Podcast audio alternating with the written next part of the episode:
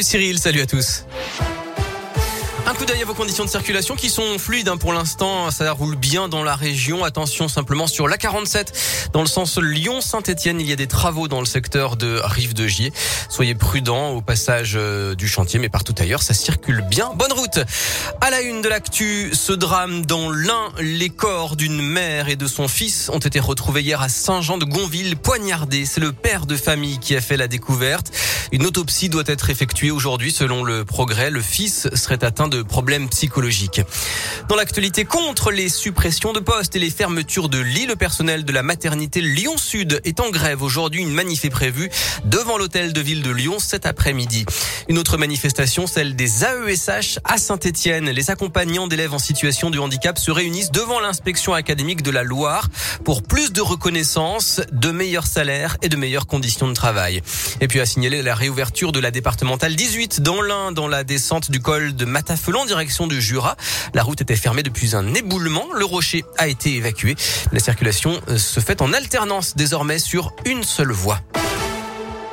Volodymyr Zelensky va s'exprimer devant le Conseil de sécurité de l'ONU cet après-midi après sa visite hier à Boutcha pour constater l'horreur, la découverte de massacres de civils imputés aux forces russes. Le président ukrainien dénonce des crimes de guerre et un génocide. La Russie continue de nier toute responsabilité et dénonce une mise en scène. J-5 avant le premier tour de la présidentielle en France, Valérie Pécresse a jugé scandaleuse l'absence d'Emmanuel Macron ce soir au débat organisé par France 2. Jean-Luc Mélenchon, de son côté, tiendra son dernier grand meeting à Lille et simultanément dans 11 autres villes grâce à des hologrammes. Et puis mauvaise surprise dans les Kinder. À quelques jours de Pâques, des tonnes de chocolat seraient impropres à la consommation. La marque rappelle des produits Kinder Surprise, Chocobon et Mini Eggs à cause d'une suspicion d'infection à la salmonelle. 21 cas auraient été relevés en France. En foot, la S Saint-Etienne confirme la mise à l'écart de Madi Camara. Le milieu de terrain des Verts a été écarté du groupe professionnel après une bagarre hier avec un joueur du centre de formation. Il ne participera pas au déplacement à Lorient vendredi pour le compte de la 31e journée de Ligue 1. À suivre également les premiers quarts de finale de la Ligue des Champions à 21h avec Benfica, Liverpool et Manchester City, Atlético de Madrid.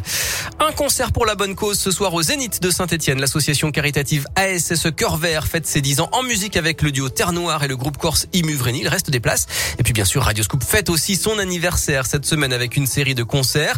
Hier et ce soir au Transborder de Villeurbanne près de Lyon, à Clermont-Ferrand demain, à Bourg-en-Bresse jeudi et à Saint-Étienne vendredi. Allez, la météo pour terminer avec la grisaille qui gagne progressivement du terrain cet après-midi, même si les averses vont rester rares, elles seront un peu plus présentes demain. Comptez cet après-midi de 10 à 14 degrés. Merci.